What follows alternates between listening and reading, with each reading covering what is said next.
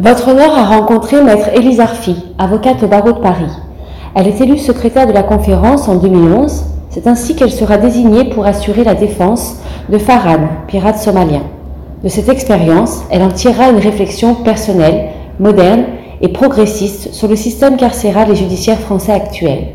Elle en retiendra des émotions fortes, contradictoires et qui dépassent celles habituellement éprouvées dans l'exercice de cette profession.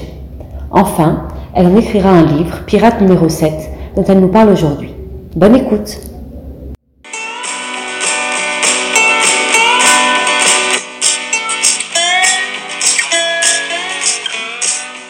Alors, Maître Arfi, bonjour. Bonjour. Euh, vous êtes au cœur de l'actualité ces derniers mois avec la parution de, de, votre livre, votre premier livre, il y en aura peut-être d'autres, Pirate numéro 7, euh, qui relate votre expérience de défense aux côtés de Farhan, je ne sais pas si c'est comme ça qu'on prononce, Farhan, oui. voilà, euh, qui est un pirate somalien. Est-ce que euh, l'écriture de ce livre, puissant et engagé, là je reprends des critiques qui sont parues euh, à propos de votre livre, que je trouve très juste, euh, est-ce que c'est, euh, c'était l'ab- l'aboutissement finalement inéluctable de cette aventure euh, hors du commun, humainement et professionnellement parlant Oui, je, je crois que c'était quand même un aboutissement. Euh, alors évidemment, je n'ai jamais eu l'intention d'écrire un livre sur chaque dossier hein, euh, dans lesquels je, je défends, mais oui, c'était très très douloureux. Il fallait tirer un trait, il fallait tourner une page en définitive. C'est comme si le livre avait existé avant même d'être écrit. Il fallait que cette histoire, euh, enfin, cette histoire existait avec un début, un milieu et une fin. Il fallait la porter sur le papier.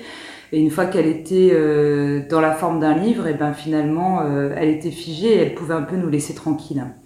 Parce que la fin, ça aurait pu être tout simplement le verdict de la cour d'assises, Oui, mais c'est vrai que comme dans pas- beaucoup d'affaires. Vous avez raison, mais c'est vrai que c'était pas non plus un livre que sur un procès, que sur un dossier. Mhm. C'est aussi beaucoup un livre qui explore la, la relation entre l'avocat et, et son client, Mhm. enfin ce qu'on appelle avocat et client dans le jeu de rôle un peu social euh, évidemment, mais Mhm. qui parfois peut nous surprendre aussi. Et c'est vrai que dans, cette, euh, dans ce dossier, dans cette affaire, euh, euh, je suis allée un peu explorer aussi moi-même les confins de, de, de mon engagement en- envers les personnes que je défends. Vous, vous souhaitiez euh, dénoncer donc euh, euh, et critiquer le système judiciaire et carcéral français par ce livre aussi. Oui. Alors, est-ce que euh, c'est un pamphlet contre les absurdités, les incohérences de ces systèmes, ou est-ce que c'est, comme moi je l'ai peut-être perçu un petit peu, une façon entre guillemets de redescendre en douceur après un dossier aussi euh, prenant émotionnellement parlant, professionnellement parlant aussi? Tout à fait, oui, oui, bien sûr. De toute façon, parallèlement à ce dossier, il y en a eu, il y en a eu de nombreux autres. Mais euh, je pense que c'est un peu des deux. Le côté pamphlet euh, est assumé chez moi. Mhm. Euh, j'ai vécu des situations tout à fait anormales que je décris dans, dans le livre, évidemment.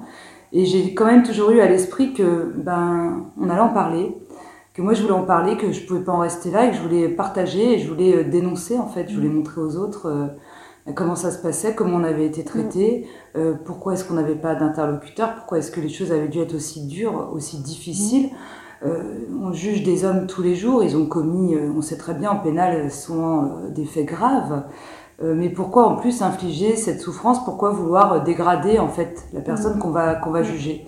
Donc c'est vrai qu'en ce sens, euh, le livre dénonce, mais peut-être aussi qu'il a fallu euh, dénoncer pour euh, retomber en douceur, Mhm. comme vous le dites. Mhm. Je pense, je pense qu'il y a un apaisement derrière. Oui. Vous avez une réponse justement Est-ce que l'écriture de ce livre vous a permis d'avoir une, une réponse ou un début de réponse à ce questionnement qui est très fort dans le livre, qui est Oui. celui de dire il y a effectivement des actes qui sont commis, il y a un système donc judiciaire qui entoure ces actes et il y a euh, une volonté euh, d'écraser finalement la personne, Oui. notamment détenue. On Oui. parle beaucoup de la détention, mais finalement pas que parce que vous décrivez aussi des scènes euh, chez le juge d'instruction de mémoire euh, avec des juges d'instruction qui parfois sont quand même très froids, qui sont quand même quand même côté de la plaque, cassant. euh, cassant. Donc euh, la volonté, j'allais dire d'écraser, elle se retrouve pas que euh, dans la prison, même si Mm. c'est là que c'est le plus illustre. Est-ce que vous avez un début de réponse avec l'écriture de ce livre ou pas? Alors en fait, euh, l'écriture de ce livre, c'est l'aboutissement aussi chez moi d'une réflexion, c'est un besoin de comprendre ce que je fais. Mm. Euh, je constate que euh, chacun est dans son rôle, le magistrat juge, l'avocat défend, le gardien de prison garde la prison. Mais je trouve que euh, beaucoup euh, de participants à ce, monde judiciaire euh, fonctionnent un peu comme des automates. Il y a des automatismes, on se pose plus tellement les bonnes questions. Et à côté de ça, c'est vrai que j'ai constaté une pauvreté malheureusement de la réflexion, de la philosophie, de la sociologie aujourd'hui autour de ces questions judiciaires et ces questions de l'enfermement. Si on pense que la dernière référence euh, très connue, euh, incontestable, c'est Michel Foucault, ça nous transporte déjà Ouais. 50-60 ans en arrière. C'est des questions euh, sur lesquelles on ne pense plus, sur lesquelles on... Voilà, il n'y a pas beaucoup de, de matière, il n'y a pas beaucoup de réflexion. Et moi aussi, à travers euh, cette histoire, euh, je pense que j'ai eu besoin ou envie de remettre au goût du jour une certaine façon de, de réfléchir, de penser à ce que nous faisons euh, au moment de le faire. Parce que dans l'histoire de Farhan, dans, dans tout ce que je raconte, il est évident euh, que je parle pas de gens qui sont euh, des pervers, que des gens, des gens qui sont cruels, c'est des gens ordinaires, c'est des fonctionnaires euh, euh, avec leurs qualités et leurs défauts. Mais je me demande pourquoi est-ce que confronté à certaines situations, justement, euh, il n'y a pas eu le besoin de, de s'interroger davantage. Voilà. Donc moi, euh, aujourd'hui, ce qui m'intéresse, au-delà de ma façon de faire, euh, voilà, d'aller en audience, de défendre, de plaider, euh, très bien, soit. Euh, mais je veux le faire euh, en conscience, je veux le faire, je, je veux m'interroger pendant que je le fais sur ce que je suis en train de faire. Je veux m'interroger sur finalement ce que c'est que la justice. Je sais que ça a l'air euh, d'être Oui, oui, euh, des, oui, des oui. grands mots, mais c'est important. Et aujourd'hui, ça fait euh, plus de dix ans que je suis avocat. J'ai fait le tour quand même d'un certain nombre de contentieux et tout ça. Et je voudrais pas non plus me répéter comme un robot, comme un automate, et faire les choses sans penser à ce que je fais et sans m'interroger en fait sur la portée et sur, surtout m'interroger sur ce qui nous fascine. Enfin, je pense vous comme moi. Finalement, juger c'est quoi, la justice c'est quoi? C'est faire euh, aussi peut-être redescendre cette idée de euh, ces interrogations euh, sur le commun, parce que il y a quand même des organismes qui pensent la question de la prison. Je pense à l'OIP où il y a beaucoup de pénalistes qui en font partie. Je crois que c'est pas votre cas, mais il y a ces, ces, ces institutions pensantes entre guillemets qui pensent la prison, qui euh, pensent sur les conditions d'incarcération, etc. Puis il y a mille autres choses, hein, naturellement, sur ces questions-là. Euh, mais je- je- j'entends dans votre propos, voilà, l'idée vraiment de dire que celui qui l'a fait, celui qui agit dans ce système-là, devrait avoir une réflexion euh, davantage plus poussée. Oui, oui. Et moi, je suis tout à fait d'accord Mais avec vous sur le, euh, voilà, sur le fait que le magistrat, le gardien de prison, le policier, euh, doit parfois peut-être Voilà. se poser aussi ces Il a questions. pas de, effectivement, je suis frappée de, de voir que la plupart du temps, il n'y a pas de sous-texte philosophique Mm. du tout aux actions. Or, en pénal, mais les magistrats, notamment d'ordre répressif, c'est les personnes qui ont le plus de pouvoir sur autrui, ils ont plus de pouvoir que n'importe qui d'autre, Mm. que le président de la République, puisqu'ils peuvent seuls Mm. décider de l'incarcération Mm. d'une personne. Mais souvent euh, le feront sur la base de leurs espèces de QCM, là, sur l'article 144, avec des phrases toutes faites. Je trouve ça profondément absurde. Et c'est vrai que quand on tient le discours de l'humain, de la vie, des gens que nous, nous connaissons, euh, que nous défendons, et qu'on est confronté à ces espèces de, de, de, de paperasse, euh, voilà, on, on a une frustration. En tout cas, moi, souvent, je ressens une frustration, et je me rends compte que on parle pas de la même chose. On ne parle pas de la même chose. Moi, je vous parle d'une personne, de sa famille, de son fils, de sa fille, de son boulot, de voilà. Et en face, j'ai l'impression de pas avoir finalement euh, d'écoute du tout. Et je, je pense qu'il faudrait toujours avoir la main qui tremble, évidemment, euh, au moment de, de rendre certaines décisions qui engagent terriblement euh, la vie des autres. Mais je déplore que euh, ce soit pas le cas. Voilà, en tout cas, c'est très très bien caché. Euh, voilà, donc aujourd'hui, euh, quand je plaide, je- j'essaye aussi toujours de donner une dimension un peu plus sociologique, de dépasser, de décoller un peu aussi du plancher des vaches, et de prendre aussi, bah, alors aux assises c'est plus facile, on peut prendre des jurés aussi à Mm. témoin bah, de notre système, quelle justice nous voulons, et nous sommes en train de la faire. Pas croire qu'elle se fait euh, Mm. indépendamment de nos actions, c'est toutes nos actions euh, quotidiennes dans les tribunaux qui font la justice. Voilà. Dans Pirate numéro 7, vous vous livrez euh, totalement sur euh, vos états d'âme, vos ressentis. Euh, Farhan vous inspire des sentiments très contradictoires, hein, vous le dites, il y a des sentiments positifs, bienveillants, puis il y a des moments, bah, il vous sort par les yeux. Mais j'ai trouvé que c'était assez nouveau finalement euh, de faire état comme ça, de façon claire, de façon transparente, euh, de dire ce que, ce, que, ce que le pénaliste peut ressentir. Est-ce que vous pensez que le fait d'être une femme pénaliste facilite cette capacité à décrire ses états d'âme ou pas Parce que c'est quelque chose d'assez tu, je trouve, dans cette profession. Les pénalistes, je trouve, parlent très peu. quand on pense à, des grands procès, par exemple, des très grands procès médiatiques que tout le monde connaît, parfois, bon, on se dit, l'avocat de l'accusé ou l'avocat des victimes, c'est dur, c'est lourd. Eh bien, les, les pénalistes n'en parlent jamais pratiquement. Oui, c'est vrai. Alors moi, mes inspirations n'étaient pas des, femmes, on va dire, euh, pénalistes, tout cas pas particulièrement, et c'est vrai que je me suis pas posé euh, la question par rapport au sexe.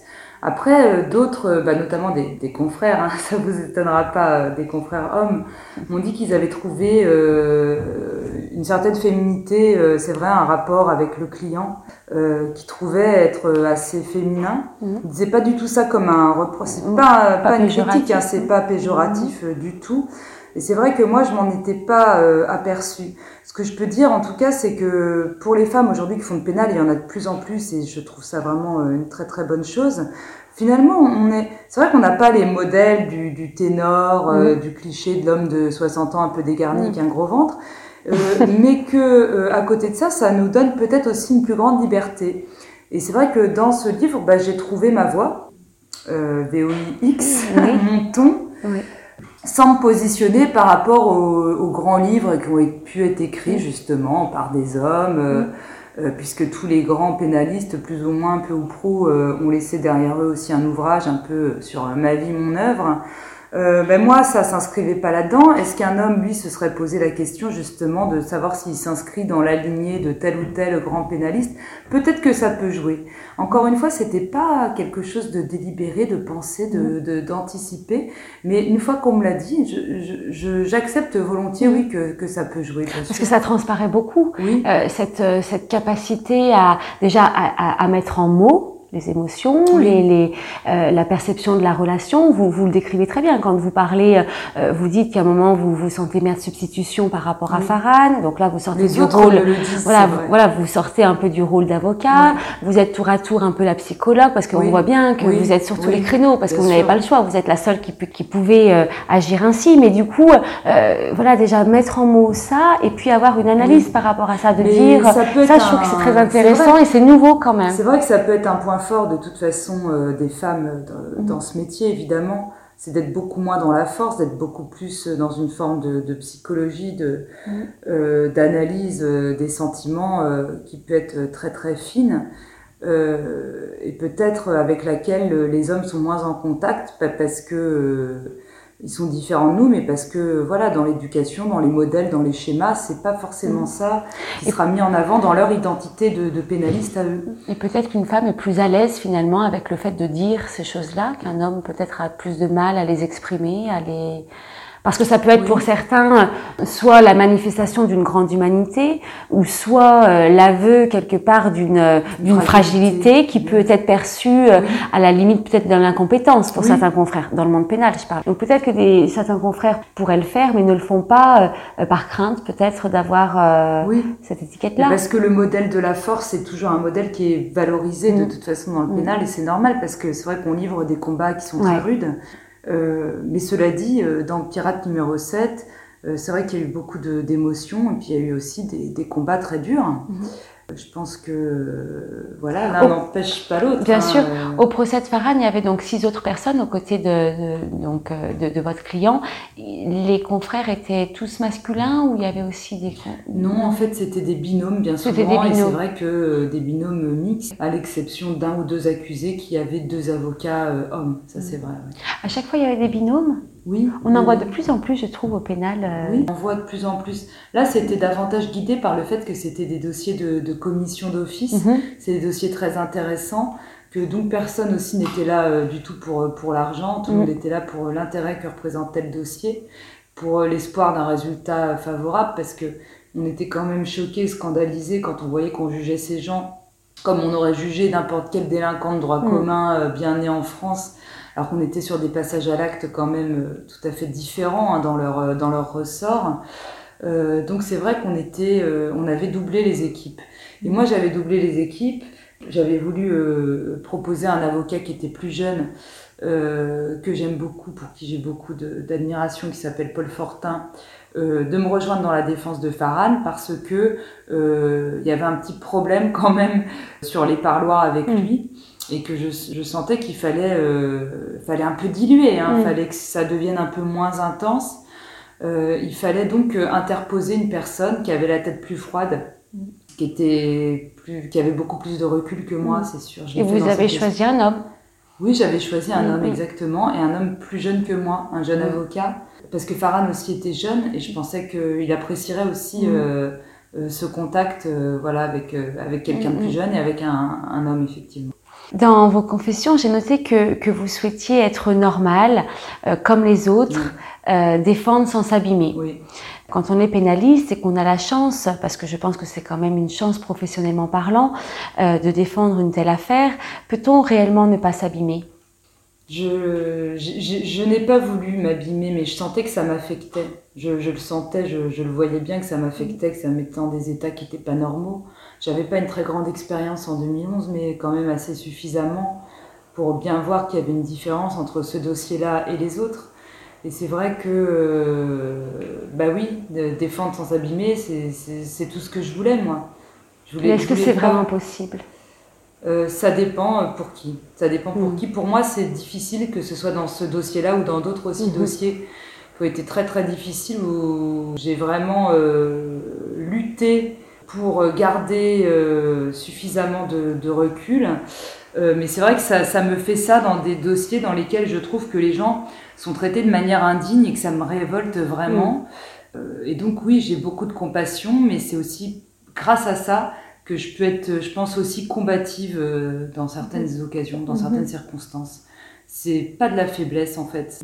On sait que nous, on ne doit pas se laisser manipuler, nous, nous, qui sommes avocats. On va dans les maisons d'arrêt, parfois les clients peuvent nous demander des trucs ahurissants, faut pouvoir leur dire non, hein.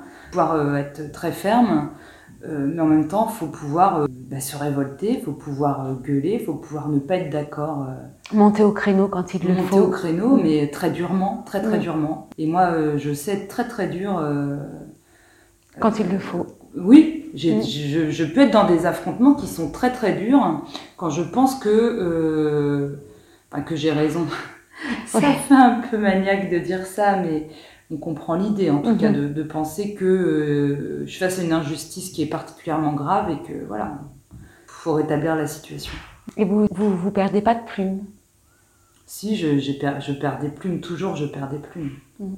Mais on se refait aussi. La description que vous faites de vos relations avec vos clients, avec les magistrats, avec le monde carcéral, même le, monde médical finalement, est assez édifiante dans, le, dans votre livre. Comment cela a-t-il été perçu? Vous avez eu des retombées par rapport à ça? Ça vous a mais de manière très étonnante. Alors, il faut dire aussi que peut-être ceux qui, qui n'ont pas aimé euh, ne sont pas venus m'en parler, m'ont préservé. Euh, j'ai un juge d'instruction de la GIRS, donc c'était la GIRS hein, qui est en charge du dossier de Farhan. Donc un autre magistrat qui m'a interpellé l'autre fois, il est venu euh, aux assises voir un dossier qu'il avait instruit, peu importe. Et euh, il m'a alpagué et il m'a dit qu'il avait lu mon livre et qu'il l'avait trouvé génial et les bras m'en sont tombés parce que j'aurais vraiment pas cru ça. Et évidemment, il voulait savoir qui était le collègue dont je parle oh. dans le livre. Mais vous ne lui avez pas dit? Si, je lui ai dit. De toute façon, il aurait pu le savoir facilement. Et il a eu cette euh, petite réflexion. Il a dit Ah oui Bon, il n'avait il avait pas l'air très, très étonné, mais bien que c'était un magistrat aussi avec qui j'avais des relations euh, qui étaient euh, courtoises et, mhm. cordiales. Hein. Il n'y a, a, pas de difficulté là-dessus. Mais donc oui, ça m'a, vraiment euh, énormément étonnée.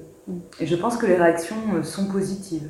Après, je ne vous cache pas que euh, le lectorat est quand même très ciblé sur les avocats. J'ai beaucoup de lecteurs avocats, mm. j'en suis très très fière. et beaucoup de jeunes aussi mm. qui sont à l'école de, formation du mm. barreau, qui m'écrivent. ah oui? Ah oui, ça me touche énormément. Et en fait, qui ont, ils ont facilité à se mettre à ma place quand ils lisent le livre, ils peuvent s'identifier. Parce que c'est un avocat qui est un avocat commis d'office. C'est vrai que d'habitude, quand un avocat prend la plume, c'est pour dire ah bah moi j'étais un grand grand avocat et j'ai sauvé euh, Madame Michu, enfin voilà, qui était euh, quelqu'un de défavorisé ou je sais pas quoi. Et c'est vrai que là on n'est pas du tout du tout là-dedans, puisque moi je ne dis pas du tout que j'étais un grand avocat. J'étais quelqu'un d'inexpérimenté. Je le suis beaucoup plus aujourd'hui. J'essayais de, de, faire mon métier euh, du mieux que je pouvais avec voilà des forces contraires contre lesquels il, fallait, il fallait lutter. Mais euh, du coup, cet anonymat, cette simplicité de l'avocat, cette pauvreté de l'avocat, en fait, c'est un dossier qui, moi, m'a coûté de l'argent. Euh, bah, c'est des choses, euh, c'est des notions dans lesquelles les jeunes avocats se retrouvent. Et puis, il y a une part d'idéalisme, et ça leur plaît aussi. donc, ouais, pour moi, c'est un, un, grand honneur. Après, justement, une affaire comme celle-ci, c'est pas trop difficile de passer à autre chose, de passer à d'autres dossiers qui, forcément, n'ont rien à voir. Oui et non, c'est-à-dire que la difficulté en fait a été canalisée euh, par l'écriture, euh, mais c'est aussi un peu ce que je dis euh, dans mon livre. Le lendemain, enfin l'audience est passée et on sait que le lendemain on a un autre dossier et on a d'autres combats aussi à mener, d'autres personnes à sortir de prison, d'autres personnes à aider, d'autres dossiers à défendre. Et en fait, tant mieux, c'est que ça se renouvelle tout le temps aussi. Mm. Donc on peut rester marqué, mais en même temps, il y a tellement de, de gens qui ont besoin de nous que voilà, on peut pas non plus rester dans une forme un peu contemplative euh, euh, de débriefing. Moi, c'est vrai qu'après, j'ai voulu faire le livre et je l'ai fait aussi beaucoup pour Farhan parce que je raconte que Farhan est malade, il n'a que 23 ans, mais voilà, c'est quelqu'un qui est très gravement malade. Et je me disais que s'il mourait euh, bientôt, je, voulais qu'il reste quelque chose quand même de, ce passage en France. Quoi. Ça aussi, c'était quelque chose qui était important pour moi parce qu'il n'y avait que moi qui pouvais le faire. Vous ne lui avez pas dédié votre livre? Non, je ne lui ai pas dédié parce que il en est le sujet euh, principal. Non, je, je voulais, je l'ai dédié à personne d'ailleurs ce livre euh, parce que faut aussi comprendre que Farhan n'est pas mon ami, c'est pas mon petit mhm. ami, c'est pas mon fils, c'est pas quelqu'un de ma famille, c'est un client. Je me vois pas euh, dédier un livre à, un client finalement, mhm. mais il est le sujet évidemment principal. Enfin, lui et moi en creux. Mhm. si j'avais dû dédier le livre, j'aurais pu le dédier à mes enfants par exemple mais je voulais pas non plus que mes enfants euh, apparaissent. Enfin, je ne sais pas trop comment euh, bien euh, encore l'expliquer. C'est-à-dire que le livre est sorti il y a quelques mois, mais... L'écriture est venue tout de suite après le procès ou, plusieurs mois après? Quelques mois après. Quelques mois après, quand même. à l'été 2016, mm. oui. Quelques mois après. Est-ce que Farhan a lu ce livre? Non, Farhan n'a pas lu le livre et il ne souhaite pas le lire en fait. Il est très fier que le livre existe, euh, vraiment, ça lui a apporté quelque chose. Euh, mais euh, c'est trop difficile pour lui de le lire, il ne peut pas le lire. Parce que maintenant il parle français. Oui, il parle français, il pourrait le lire, mais il ne veut pas le lire. Et je le comprends et je le respecte et je ne l'embête pas du tout par rapport à ça. C'est trop dur pour lui. Hein. Vous avez toujours des contacts avec lui? Oui, j'ai des contacts très régulièrement avec lui, ouais, tout à fait. Et il va bien? Il va aussi bien que possible, ouais. Il va aussi bien que possible. la question est toujours celle de de, de, son titre de séjour euh, en France. C'est quand même très difficile, mais bon, il a, il a un dossier médical particulièrement chargé, malheureusement. Qui pourrait peut-être lui permettre d'avoir un accès que les soins dont il a besoin voilà, ne sont pas dispensés en Somalie. D'ailleurs, rien n'est dispensé en Somalie, hein, je vous le dis tout de suite. Euh, c'est quand même... Très très grande misère, il n'y a pas de médecine là-bas, donc euh, il est dans un cas où il peut tout à fait obtenir une carte de séjour euh, pour soins. Pour raison médicale Oui, mm. tout à fait, j'en suis convaincue. Alors on continue, euh, mm. moi et d'autres confrères qui, qui, sont spécialisés en droit des étrangers, on continue évidemment les, les, démarches. À le suivre, et mm. d'accord. Euh, vous êtes aussi aujourd'hui l'avocat, j'ai vu un petit peu en, en, regardant euh, votre parcours, euh, de, de, plusieurs personnalités, comme notamment euh, le MHD, le rappeur, dans une sphère plus politique, Takedine. Mm-hmm. Comment vous faites pour être dans ces dossiers, qu'on pourrait dire dans le jargon des beaux dossiers? Tout s'est fait totalement par hasard en fait. Ziad Takedine, je l'ai connu parce que il y avait un confrère qui avait récupéré, enfin il a changé beaucoup et souvent d'avocat. Et à un moment donné, il a été défendu par un confrère qui avait récupéré donc l'ensemble des dossiers. Dans ces dossiers-là, il y avait des dossiers de, de diffamation. Et ce confrère ne savait pas les traiter et il s'était adressé à d'autres avocats mais qui étaient en conflit d'intérêts par rapport à l'organe de publication donc ils n'ont pas souhaité s'occuper du dossier. Takedine aussi avait une réputation d'un homme très difficile avec les avocats, donc euh, et aussi d'un mauvais payeur, hein, le courage de le dire. Donc les avocats ne se battaient pas euh, spécialement non plus pour ce, ce dossier. Et puis c'est comme ça que j'ai été contactée et que moi j'ai rencontré cet homme et qu'on s'est très très bien entendu et que j'ai eu un très bon résultat dans cette affaire en diffamation. Et donc après, voilà, il a souhaité que je devienne son avocate en pénal. Et ça fera bientôt 5 ans et je crois que donc j'ai le record de, de longévité euh, comme défenseur euh, de, de Monsieur Ziad Takedine, qui est quelqu'un euh, pour qui j'ai énormément de, de respect et, et, je le dis d'amitié également. Et puis c'est vrai que ces dossiers sont très importants, très intéressants. Et puis pour MHD, eh ben, c'est parce que le hasard a fait que je connaissais quelqu'un qui connaissait quelqu'un connaissait son, son manager. Donc, donc, voilà, je, vraiment pas de pas d'autre raison que, que celle-ci. Des concours de circonstances, oui, finalement. des rencontres de, des rencontres. de circonstances, voilà, euh, avec des, des contacts euh, qui sont très très bien passés avec l'un et avec l'autre. Euh, voilà, c'est des, des personnes pour qui j'ai comment dire, enfin que vraiment je veux défendre, que j'ai à cœur de, de très très bien défendre et avec qui je, je m'entends très bien. Et je, je pense qu'il y a énormément de choses à faire pour leur défense, dans des styles évidemment complètement différents, dans des dossiers totalement mmh. différents. Mais les deux aussi, et moi c'est ce qui me touche, sont victimes euh, d'une forme d'acharnement judiciaire, mmh. mmh. clairement. On retrouve toujours un sorte de fil rouge quand ouais. même dans la défense ouais. des personnes. Alors c'est un hasard ou un concours de circonstances qui fait que vous arrivez sur certains dossiers, mais au final il y a quand même un petit lien, euh, je trouve, entre toutes ces affaires avec euh, souvent des personnalités euh, particulières, euh, des postures pour l'avocat particulières aussi, qui sont pas euh, celles de tous les dossiers, même des dossiers qui sont très intéressants, hein, et qui mènent aussi au cours d'assises, oui. etc. Mais on retrouve vraiment quelque chose comme ça. C'est oui, mais oui, mais voilà, c'est parce que je pense que c'est là-dedans que, que je suis bonne mmh. aussi, mmh. que je peux vraiment m'exprimer, euh, exprimer mmh. ma personnalité d'avocat. C'est dans des dossiers euh, difficiles où il faut être très combatif. Et moi, je suis quelqu'un de très combatif et surtout, je suis quelqu'un de très persévérant. Et euh, ce métier, enfin, d'autres choses peut-être m'ont appris dans la vie, mais aussi ce métier m'a appris que souvent il y a une deuxième manche. Donc il faut mmh. jamais euh, abandonner mmh. trop tôt. Il faut rester vraiment euh, sur son objectif et c'est là qu'on obtient les résultats. Et c'est vrai que dans le livre euh, Farhan, c'était 20 ans requis. Ouais. Il est reparti, il est quasiment sorti à la barre. Mmh. C'était un miracle. Mmh. Enfin voilà. Et c'est parce qu'il a fallu le vouloir très très fort et, et, ne jamais abandonner cet objectif de le faire sortir de prison. Euh, voilà, donc euh, on sait qu'il y a des, des retournements de situation qu'il faut jamais abandonner, il faut jamais baisser les bras. Il faut moi, jamais lâcher. Euh, faut jamais lâcher, jamais, jamais, jamais, parce qu'on en obtient des résultats. Mais souvent au long cours. Alors justement, jamais lâcher, ça me fait penser dans votre livre, vous vous, vous en parlez, euh, vous dites qu'à un moment donné, Farhan ne veut plus que vous soyez son avocat et qu'il y a même un autre avocat, bon plus médiatique, etc. Comme comme ça arrive mais mille fois, euh, qui écrit à Farhan en détention pour lui proposer ses services naturellement. Là, comment on fait pour lâcher? Quand on n'a pas envie de lâcher. Parce que quand on vous lit, on se rend bien compte que vous n'avez pas du tout envie de lâcher la défense de Farhan. vous êtes trop dedans, trop investi. Et d'un autre côté, quand on n'a pas le choix... C'est-à-dire que c'était une décision qui était que, que moi j'ai accueillie euh, de manière très difficile. Enfin, ça m'a ça m'a vraiment choqué quand j'ai reçu la lettre dans laquelle il, il me débarquait. Euh, en même temps, euh, j'en ai été tellement écœurée que je pense que j'ai fait un rejet aussi de, de, de lui.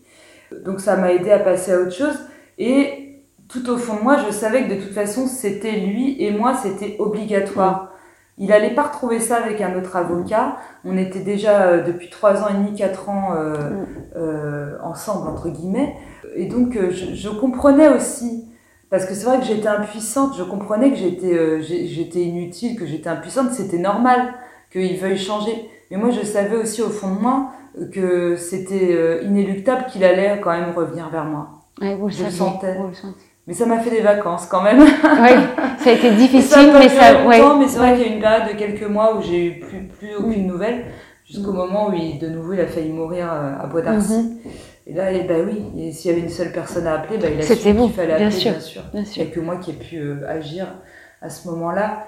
J'ai repris du service tout de suite sans, sans la moindre hésitation. Mmh. Alors que. Et sans la moindre rancœur? J'avais une forme de rancœur, mais aussi, euh, je, je, savais aussi que, enfin, j'avais conscience de, de, la situation dans laquelle il se trouvait. Mmh. Et, je, ce que je dis souvent à mes clients détenus, je dis finalement, vous une de vos rares libertés, ça va être celle de choisir votre avocat. Alors, euh, je ne vais pas commencer à vous contester cette liberté, hein. c'est tout à fait normal. Moi, si j'étais dans une situation difficile, euh, bah oui, j'aimerais pouvoir aussi avoir le choix.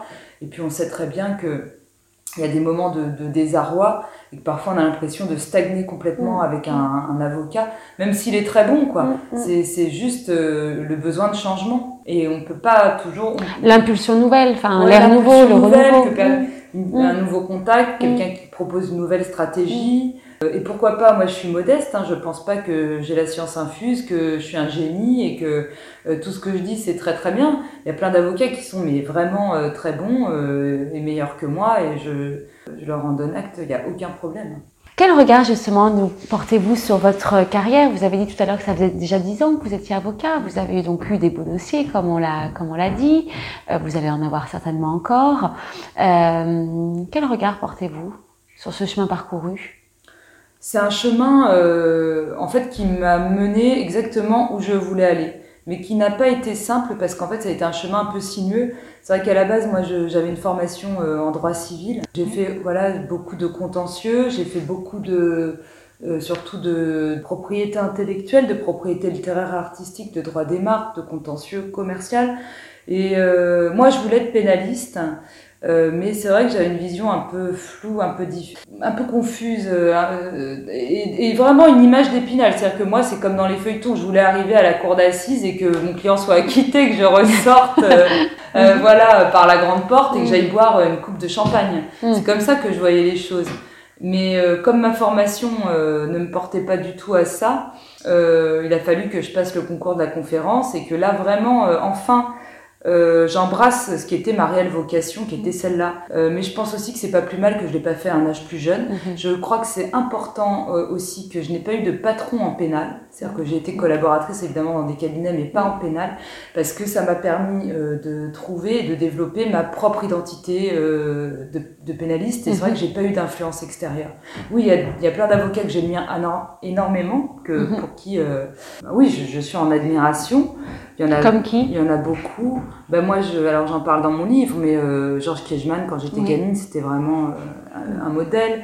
Il y a eu Jacques Vergès, bien qu'il euh, était beaucoup moins éloquent, je, je, pense, mais qui était, voilà, j'ai jamais raté un, un, documentaire, une émission. C'était les grands avocats dont on parlait quand moi mhm. j'étais petite.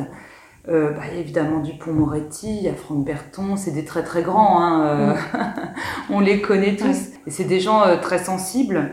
Euh, même Éric Dupont-Moretti, je le connaissais que médiatiquement. Et comme c'est aussi le, il est avocat aussi de MHD, bah, mhm. j'ai eu la chance de le connaître plus, de le côtoyer plus. Et son, son intransigeance m'a vraiment très grande humanité, très grande générosité. En fait, c'est quelqu'un, quand il arrive dans la salle, la, consistance de l'air change. Quoi. Mm. il apporte ça, il apporte sa très très grande générosité. Il arrête pas de dire qu'il est fatigué, qu'il en a ras-le-bol, etc. Mais euh, c'est un immense avocat parce qu'il y a cette immense générosité. Euh, et on sent qu'il va prendre soin de, de son client, il va mm. prendre soin des autres. Mm. et, et, Franck Berton, je trouve aussi, inspire ça c'est des gens qui, au-delà en fait de juste d'être des grands des, grands orateurs, ça aussi c'est certain, euh, ont le mot juste et cette justesse là, voilà, c'est euh, c'est leur c'est leur très grande humanité. Hein. Et donc euh, ouais, il y a plein plein plein d'avocats que j'admire, mais moi je peux pas imiter, je suis ni Kiechman, ni Franck mm-hmm. Berton, ni Dupont-Moretti, enfin, donc je, je peux pas les imiter. En plus je suis une femme, j'avais pas des modèles. On parle de Françoise Cotta, mais moi je la connaissais pas. Enfin, quand j'ai, voilà, je, je l'ai pas connue, je l'ai pas vue plaider, donc ça n'a pas été un modèle, même si je sais que c'était une femme pénaliste euh, à la, très belle époque, euh, voilà, dans les années 70-80, avec des dossiers euh, vraiment aussi de, exceptionnels. Mais moi, je la connaissais pas, c'était pas une de mes influences, elle était pas assez, on va dire, médiatique. Moi, j'étais mm. en province, hein, les avocats, je les voyais à la télé. Je connaissais pas d'avocats. Euh, bah, il n'y avait aucun avocat dans mon entourage. Donc moi, c'était vraiment euh, ce que j'envoyais euh, ouais, à la télé, dans les médias, au journal télévisé. Donc voilà, finalement, je pense aussi que ça a été une chance. Je pense que ce qui fait le pénaliste, c'est son identité. À un moment donné, on peut tous aller plaider un dossier. On a tous fait des études, on sait tous lire un dossier, euh, voilà. Mais ce qui va pouvoir faire une différence, bah, c'est c'est son empreinte quoi, c'est son petit truc et on sait pas toujours. À la rigueur, faut pas trop se regarder le nombril parce que je trouve que euh, faut pas trop savoir ce que ce que c'est. Je trouve c'est bien quand ça nous échappe en fait. Mhm. On le ressort, mais c'est ce qui sort de nous, mais faut pas que ce soit contrôlé ou dirigé parce que sinon on est dans la caricature. Mhm. Et si on perd notre fraîcheur, ben, on perd euh, 90% mhm. de notre capacité justement à émouvoir et à convaincre. Justement, vous avez un parcours, c'est vrai, un petit peu euh, atypique, puisque, euh, comme vous l'avez dit, vous venez du civil, mais même avant ça, vous étiez euh, aux portes de l'agrégation, si j'ai bien compris. Et puis, vous avez décidé, pour diverses raisons d'ailleurs, de faire volte-face pour vous plonger dans un monde complètement différent de celui universitaire. Comment on, comment on en arrive là? C'est ça, c'est la dernière marche avant de se retrouver piégé dans un système, entre guillemets, et c'est dernier sursaut où on se dit si là je fais ce pas, on peut toujours changer, mais ça sera plus compliqué. Ça trop éloigné mm. en fait. Bah, c'est vrai que moi j'étais ce qu'on peut appeler une bonne élève. Alors, bah oui, vous avez un parcours plus que brillant, j'ai vu ça, oui. Alors c'est vrai que pour moi, euh, puis et puis en plus je suis une vraie juriste, hein. c'est-à-dire que moi le droit j'aime ça, j'aime, euh, ça m'intéresse beaucoup, j'adore ça, j'aime. Encore une fois, moi j'aime comprendre le monde dans lequel je vis, j'aime comprendre les rapports euh, entre les gens, les rapports mm, mm. sociaux, les rapports juridiques, les rapports humains.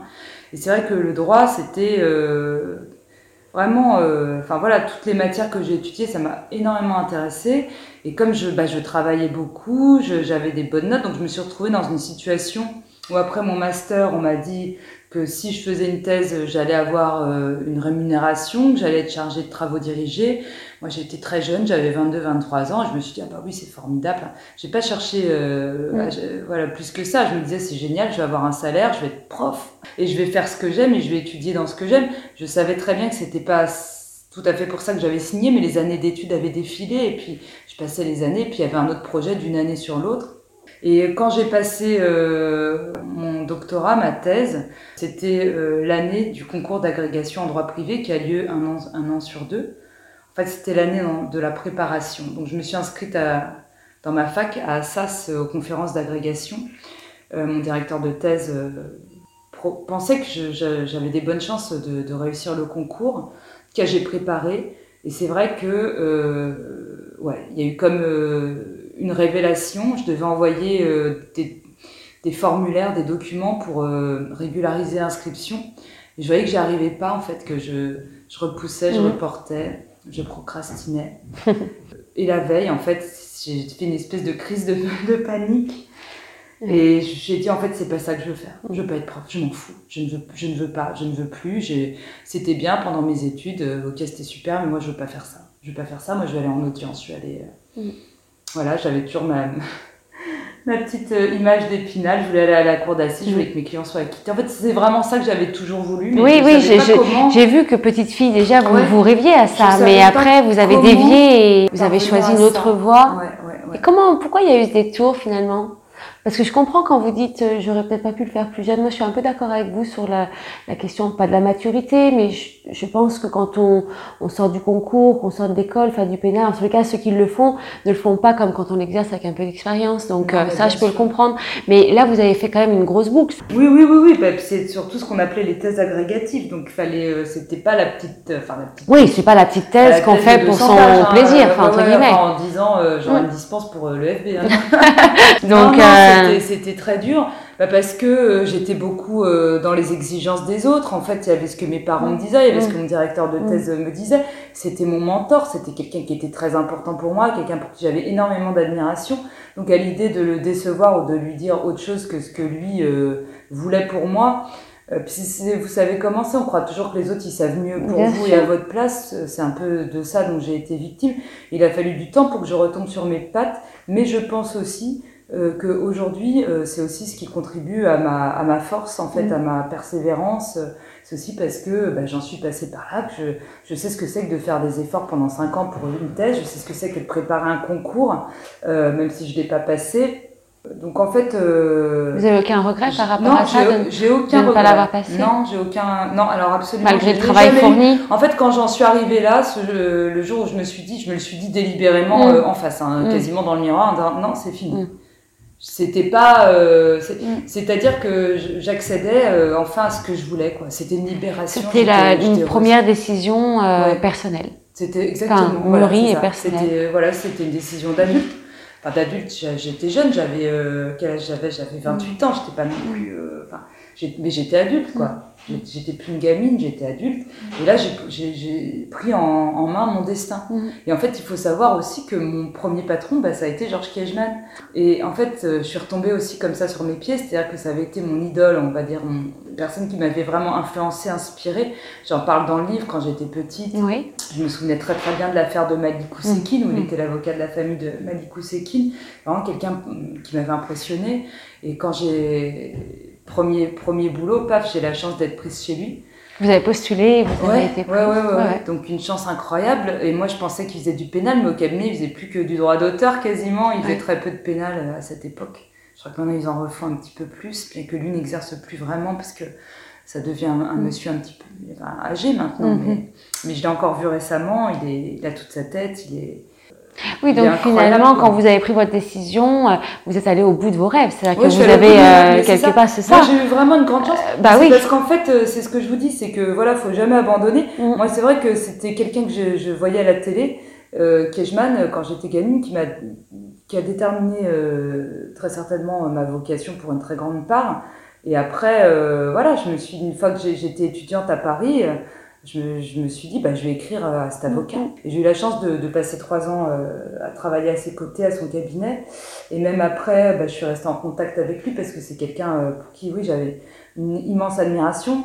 Et le fait de le connaître euh, personnellement a encore accru cette, mm-hmm. cette admiration. C'est vraiment quelqu'un de très, très gentil. Enfin, moi, j'ai beaucoup appris en le côtoyant. c'est quelqu'un de et finalement, quand vous avez commencé votre, la profession, vous avez fait donc un peu de civil. Oui, oui, j'ai fait du civil, enfin du contentieux. Du contentieux. Et c'est après, quand vous êtes devenu secrétaire de la conférence, que vous avez, euh, par rapport aux commises, par rapport au, où vous avez touché le pénal à ce moment-là. Enfin, enfin, vous étiez dans, le, voilà. J'avais fait des tout petits dossiers euh, microscopiques, vraiment euh, sans aucun enjeu, mais qui pouvaient pas me donner du coup une vision de ce que ça mm. pouvait être c'est vrai que. Donc finalement, l'affaire de Farhan, c'est presque une des premières affaires pénales à laquelle vous avez été confronté et qui a été euh, hors norme, quoi. Très oui. tardivement, puisque du coup, le malheureux est quand même resté en détention. Euh, euh, Trois ans et demi à peu près. Quatre ans, quatre ans, et demi. On était à la limite hein, de, la, de la limite, d'avoir atteint, d'avoir touché le euh, d'arriver à l'issue du, du, délai légal de la détention. Mais c'est vrai que du coup, je, je, reviens un peu sur une question que je vous ai déjà posée, mais première, enfin voilà, vous rentrez dans ce monde-là, euh, celui que vous avez toujours convoité quelque part, avec une affaire comme celle-ci. C'est euh, ouais. énorme. C'est énorme, mais j'ai eu beaucoup de chance. De toute façon, euh, tous les parcours ils sont faits aussi avec euh, avec la chance. Avec la chance évidemment. On se la crée parfois. On se la crée, on se la crée beaucoup hein, quand même. c'est vrai. Bah, c'est vrai. On prépare, euh, mhm. on prépare le terrain. On se la crée la chance, mais évidemment c'est un facteur. c'est sûr. que c'était un super tremplin, j'allais dire après pour d'autres dossiers, parce que quand on a fait, enfin quand on a assuré la défense d'un homme comme Farad pendant quatre ans et demi, je dis pas qu'après on est entre guillemets invincible, mais c'est à dire que on peut aller un peu partout. J'ai toujours pensé qu'au pénal, il faut toujours monter d'un cran. Il faut toujours que ce soit plus difficile la fois d'après parce qu'il n'y a que comme ça en fait qu'on progresse. vraiment. Mhm. Et c'est vrai qu'il y a certains dossiers, euh, là on s'est dit pouf, si j'ai fait ça, je pourrais faire n'importe quoi mhm. après. Et vous êtes solliciteur aussi je... Oui, je suis solliciteur. Alors, vous pouvez nous en dire plus? C'est rare, c'est pas une qualification que tous les pénalistes ont. Non, mais... parce que ça, c'est pareil, c'est ma vie personnelle qui m'avait porté à un moment donné. Euh, à aller m'installer pour des raisons personnelles. Euh, en fait, quand je suis partie du cabinet Kiejman, euh, je me suis retrouvée à Londres. J'avais un enfant qui était, qui était un bébé, et puis mon mari euh, qui, travaillait de, de Londres. On n'est pas resté très longtemps. On est resté quelques mois, mais moi, j'ai pas voulu devenir, entre guillemets, une mère au foyer, une femme au foyer. Et donc, j'ai fait une formation. et après, donc, j'ai pu passer cet examen et je l'ai obtenu. Il se trouve qu'en définitive, je suis rentrée à Paris, sans aucun regret hein, d'ailleurs, euh, parce que euh, malgré mes qualifications françaises, euh, en Angleterre, même, avec le diplôme, il fallait quand même recommencer de zéro. Hein. Ah Et quand je vous dis de zéro, c'était les boulots pour lesquels je passais mm. les entretiens, c'était bon, ben, euh, tu iras dans la cave et puis tu placeras le, de A à Z des dossiers. non. Mais non, non. Non, c'est, non, non, non, non, c'est bon là. Mais du coup, euh, en étant solliciteur, ça vous permet quand même de pouvoir plaider devant les tribunaux anglo-saxons. Euh, oui, oui, oui, oui, oui. Alors après, je suis non-practicing. Il faut que je paye euh, une licence. Une licence, d'accord, pour pouvoir pratiquer. Mais enfin, euh, j'ai le titre quand même. J'ai mon diplôme, j'ai mon numéro mhm. SAE. Donc oui, oui, bien sûr. On dirait toujours qu'il y a une quête un peu de l'excellence. C'est-à-dire que là où vous allez, il faut toujours aller un peu plus loin, plus grand. Parce que vous voyez ce que vous, vous, me dites, je suis à Londres, bah si, je suis à Londres, je viens d'avoir mon premier bébé, sans dire d'être mère au foyer ça pouvait être une parenthèse dans votre vie. Bah non, là vous continuez, vous, vous faites encore une équivalence, vous faites. vous voyez, on dirait qu'il y a cette quête toujours de plus loin, plus oui, mais je pensais pas à ça en termes spécialement d'excellence. Je pensais ça en termes de, de, corde à mon arc, de choses que ça mhm. pouvait m'apporter en plus. Oui, mais ça fait partie de l'excellence. Euh, mais oui, mais bon après, euh, encore une fois, moi j'étais un peu une toquée des études hein, à la base. Euh, ça n'a jamais été. Euh, J'ai l'impression. Ouais, ouais, je suis. Je suis Vous aimez apprendre et oui, puis. j'aime apprendre, j'aime découvrir vraiment des choses et j'ai toujours mm. pensé que c'était une grande chance pouvoir le faire. Donc mm. euh, voilà, mais après, c'est pas vraiment en termes d'excellence ou d'élitisme. Vous avez vu où je travaille, enfin, c'est très bien mon bureau, mais je suis pas non plus associée. Enfin, j'aurais pu aussi euh, essayer de mm. rentrer dans un cabinet américain euh, pour gagner un million d'euros par an, avoir une équipe de 10 personnes sous ma direction. J'aurais pu faire ça parce que j'avais un mm-hmm. CV qui aurait pu me permettre de faire ça. Mais en fait, c'est pas ce que je veux, moi. C'est pas ce qui m'intéresse. Moi, ce que je veux, c'est pouvoir aller, voilà, prendre mon TGV, là, aller euh, à Poitiers, demain mm. aller à la santé, euh, peut-être vendredi aller chercher euh, mes enfants à l'école parce que j'ai décidé d'arrêter de bosser à 16h30, mm. voilà. Moi, c'est cette liberté-là. C'est être libre et être dans le, la liberté. C'est vrai que le métier d'avocat, il a cette, cet avantage premier, enfin, moi, je trouve, bah d'offrir une très grande liberté, que peu de professions offrent. Voilà, exactement. Et c'est encore un métier bah, qui me fait rêver. C'est un métier qui me fait rêver. J'adore les avocats. Quand mm. je vais aux audiences, j'écoute les autres avocats plaider. Souvent, je les trouve magnifiques. Enfin, je trouve que c'est vraiment. J'ai encore des étoiles dans les yeux ah quand, je vais, quand je vais aux audiences. Mm. Je suis impressionnée en fait par, euh, mm. par les avocats. Vraiment, c'est voilà, c'est encore un métier qui me fait rêver après dix ans. Euh, c'est beau, c'est beau c'est pas forcément, je pense peut-être le cas de tous, tous nos confrères qui pourtant continuent à exercer ce métier, hein, mais euh, bien sûr parce qu'il y a des côtés qui sont très difficiles hein, dans cette profession, c'est certain. C'est très difficile, mais voilà, il y a des côtés aussi magnifiques. J'ai beaucoup aimé une de vos citations euh, dans votre livre. Vous dites "On est avocat comme on est homme. Certains se révoltent, certains sont placides, d'autres non." Alors on l'aura compris, vous faites partie de ceux qui sont révoltés naturellement. Euh, qu'est-ce qui vous révolte, vous indigne aujourd'hui, que ce soit dans le monde judiciaire ou dans le monde j'allais dire, bah, plus vastement. Euh, oui, c'est l'abus de pouvoir, c'est euh, la décision euh, à la gueule du client, des choses que je ne supporte pas, que je n'accepte pas. Et ça, on, le voit beaucoup, et dans le milieu carcéral, on le voit beaucoup. Et je disais encore tout à l'heure un article sorti dans l'IB sur les fouilles à nu, où les, où les personnes qui en subissent diront bah oui c'est à la gueule du client ça mm. peut arriver ça peut ne pas arriver ça peut voilà moi je, je, je n'aime pas ça euh, j'aime pas l'arbitraire j'aime pas les petits chefs ça, voilà, ça c'est quelque chose euh, qui me met hors de moi. Mm. Mais vraiment. et, justement, vous, vous faites partie d'une association, de, quelque chose pour euh, œuvrer euh, Non. Non, non j'ai écrit mon livre. Je suis contente que le livre dépasse les sphères judiciaires. Mm-hmm. Parce que j'ai finaliste du prix d'électrice de L. Et ça, c'est pour moi, c'est génial parce que ça veut dire que c'est des sujets euh, qui intéressent en fait euh, bien au-delà de, mm. de, mes confrères. Moi, au départ, je pensais vraiment que j'écrivais le livre pour une poignée d'avocats et pas du tout. Et ça me rend très fière. Et par ailleurs, mon livre va être adapté au cinéma. Ah, je savais pas, c'est bah chouette. c'est nouveau. Ah, bah félicitations, vous devez être... Ah oui, c'est super. Et je trouve aussi que c'est génial parce que c'est l'occasion de faire un, un film, enfin d'essayer mm. de sortir aussi la prison des cinémas d'arrêt d'essai. Mm-hmm. Et puis ça permettra d'avoir une plus large audience encore vers un public encore plus, plus large. Oui, c'est important. Et de porter du coup votre discours. Euh, mmh. Et je veux aussi euh, penser, j'aime à penser que la jeunesse aujourd'hui aussi peut s'emparer de ces thèmes-là de, de, de, réflexion. Euh, va les sortir de, du, du, cliché euh, mai 68, vieil anarchiste. c'est quelque chose, c'est une question de société qui est très importante mais beaucoup, beaucoup plus importante que l'intérêt ou la visibilité qu'on lui donne. C'est vraiment, euh, pour moi, un des axes majeurs de, la civilisation. Donc, euh, donc je suis ravie aussi voilà, de voir qu'il y a, des, il y a des, des jeunes, en fait, que ça intéresse beaucoup la jeunesse. J'espère qu'il voilà, y aura des changements positifs. Oui, j'espère.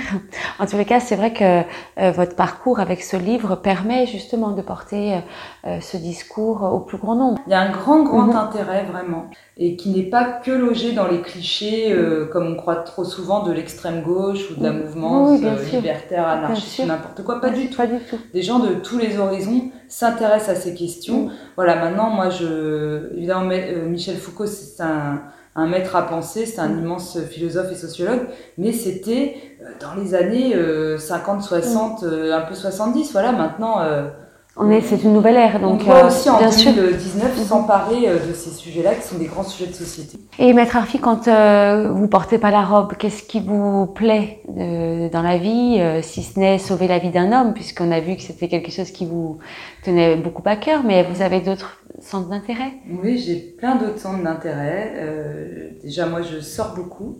Oui. Vous avez besoin d'intérêt Oui, oui voilà. aussi. Euh, je suis quelqu'un, euh, de, une femme d'extérieur, on va dire. Mm. Je sors beaucoup, je vois beaucoup d'amis. Euh, je suis aussi musicienne. De quel instrument? Ça va vous étonner, je fais de la viole de gambe.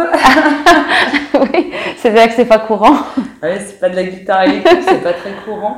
Mm. Euh, ça aussi, ça, ça, a pris une grande, grande place dans ma vie parce que quand j'étais plus jeune, j'ai hésité. En fait, j'aurais ah, oui. pu être professionnelle, mm. enfin me professionnaliser, en tout cas emprunter un cursus qui m'aurait permis euh, d'être professionnelle. Donc ça, ça a beaucoup de, de, place dans ma vie. Et puis bah, maintenant, oui, j'écris, euh, je lis, j'écris. Vous voulez peut-être écrire un autre livre? Oui, oui, oui, je pense que oui. Oui, oui, tout à fait. Je vous dis bah, encore. non, non, non d'ailleurs, vous avez vu, je ne vous pose pas la question. non, le fait non, de me dire oui, me suffit. Je, je, évidemment, je me ouais. la joue, vous m'avez rien demandé. Non, non, non, pas du tout. Je donne un peu d'importance là. Non, non, non, non, mais, c'est, non, mais dans, dans l'idée, vous voulez continuer d'écrire Oui, je continuerai à écrire, ouais, tout à fait, bien sûr. Parce que c'est, c'est, c'est une passion, c'est quelque chose oui, qui vous... Oui, c'est une passion. Bah, là, déjà, j'ai la chance d'être co-scénariste de mon, ma propre adaptation ah ouais. de mon livre au cinéma. C'est génial. Donc ça, c'est génial, ah oui. une autre façon d'écrire. Et puis quelque part avec le cursus que vous avez, c'est pas très étonnant. Vous êtes quand même assez universitaire, assez donc euh, écrire un livre, ça, ça, peut être aussi euh, ouais, le prolongement ouais, ouais, de. J'avais écrit une thèse, hein, mais voilà, savez, donc c'est euh, plus facile de d'écrire un livre que d'une thèse. c'est plus facile. Certainement. Ouais, c'est plus facile parce que oui, les cases sont remplies et puis ben on oui, un investissement, mais c'est pas l'investissement personnel. -hmm. On n'est pas en train de partager là ses, ses émotions ou ses, son vécu et qu'on ne sait pas trop qui d'ailleurs, on ne sait pas mm. ce qui va en être fait. Et on se dit que si les gens se moquent de vous, bah c'est dramatique, mm. vous ne pourrez pas vous en remettre. Parce que le regard des autres est important. Oui, moi j'avais peur en fait, c'est ça. Pour ça, pendant un an et demi, j'ai dit à personne que j'écrivais un livre, j'écrivais en cachette. Parce que je me disais si j'ai. Si... Pourtant, ça paraît être faire moins peur enfin si je peux me permettre, que par exemple euh, aller dans une cour d'assises, euh, ouais. plaider. Ouais. Là, vous étiez dans un, bah ouais, vous étiez devant euh, quand même une cour d'assises particulière avec combien de confrères? Peut-être une dizaine de confrères, un avocat général, la partie civile. Très, enfin, je veux dire, il faut quand même y aller, hein. Faut y aller, il faut. Vous l'avez fait, vous l'avez très bien fait, mais je veux dire, là, le regard des autres, c'est vrai qu'il peut être plus important que celui ouais. d'avoir écrit un livre. Parce bah non, mais je, j'osais pas. Je suis dans le fond de moi, je suis quand même assez timide. Mm -hmm. Dans mon en tout cas pudique et, et réservé, mmh. même si je peux me mettre en, évidemment, euh, m'énerver euh, mmh. très fort sur, en, en audience, mais, euh, mais ouais, ouais, je, bah, j'osais pas le dire parce que je me disais tout le monde va se foutre de ma gueule, il va se dire mais pour qu'elle se prend celle-là, mmh. alors depuis quand elle écrit son livre, enfin. Mais c'est pas du tout le, le, retour que vous en avez Non, absolument pas. Absolument pas, pas mais, Malgré fois, tout, je, ouais, ouais c'était dans ma tête ça, que ça existait ces obstacles-là. J'étais très, très, très modeste, très, très humble, j'osais pas le dire. C'est quelque chose, en fait, ça, euh, pas seulement l'écriture du livre, mais ce que raconte le livre, c'est j'ai beaucoup donné de ma personne, mais j'ai reçu tellement euh, plus, et c'était tellement presque trop parfois. Je me dis, c'est incroyable que les gens sont gentils, mmh. m'envoient des messages de très grande sympathie. J'aurais jamais, euh, mmh. enfin, même dans mes rêves les plus fous, je, je pensais pas que c'était mmh. possible ou que ça allait arriver. Donc c'est incroyable. Et Farhan vous a dit merci un jour? Oui, il m'a oui. dit merci, oui, oui. Il me dit tout. Oui, très content. Il est encore très lié à vous? Oui. oui, Il, est très, il est très fier du livre. Oui. Il est très fier du film qui va. Et fier de vous aussi? Oui, je pense qu'il est très fier de moi, mais après, euh, encore une fois, c'est pas, on n'est pas amis, mm. euh, on se tape pas sur le, on sur se tape pas sur l'épaule, pas du tout, pas du tout. Quand il parle de moi, c'est Madame Arfi. Alors que quand il était en prison, je disais en bouquin, c'était Arfi. oui, oui, oui. Bah, c'est bien, tant mieux. Et qu'est-ce qu'on pourrait vous souhaiter, du coup, pour l'avenir? Eh ben, euh, des, des, bons, des bons résultats en audience. Et puis, continuer à, à, à, me rendre utile, à me rendre utile auprès de, des gens que j'assiste et euh, à essayer de, bah de, de, transformer des parcours. Parce que c'est vrai que souvent, je, je dis souvent ça, c'est vrai qu'en pénal, on est souvent du côté des perdants. Et moi, j'ai eu des phases, j'en avais marre de prendre des réquisitions, parfois plus des résultats très sévères. Et je, je disais, mais je, je, vais arrêter ce métier. Oui, oui vous le dites souvent. Je vais arrêter parce qu'en fait, je ne sers à rien. Mm. Je suis une avocat d'opérette, quoi. Je vais cautionner des, mm. des, des, procès bidons où tout est, tout est joué d'avance. Mm. On croit qu'on parle, qu'on a la liberté de s'exprimer, mais personne n'écoute. Et euh, voilà, on est souvent du côté des perdants, et à côté de ça, euh, bah, chaque, par, chaque réhabilitation est magnifique. Mmh. Et j'en vois, moi déjà, ça fait pas 50 ans que je fais ce métier, mais déjà, euh, depuis 2011, bah, le nombre de gens qui s'en sont sortis aussi. Et, et ça, ça requinque, ça. Ouais, c'est magnifique. Bah oui, oui non, mais bah, c'est vrai que c'est mmh. génial, et, et, on a beaucoup de chance de, de voir ça, et c'est vrai qu'on voit ce que l'être humain évidemment à de plus sombre, mais aussi ce qu'il y a de plus, de, de, plus beau, quoi, de plus magnifique. Et donc, euh, je, je, suis très très fière. Enfin, il y a plein de, de clients euh, dont je suis extrêmement fière parce que c'était pas très bien parti et puis les choses s'arrangent. Mm. Les choses s'arrangent, il faut, faut, être un petit peu patient, mais on peut changer des situations qui avaient l'air critiques, compromises, irrémédiables et on se rend compte que les gens s'en sortent. Quoi. Mm. Merci, Maître Arfi. Merci à vous.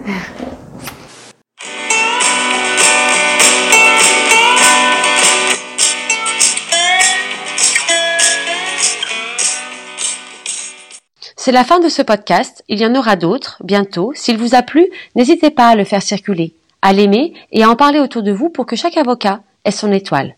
À très vite.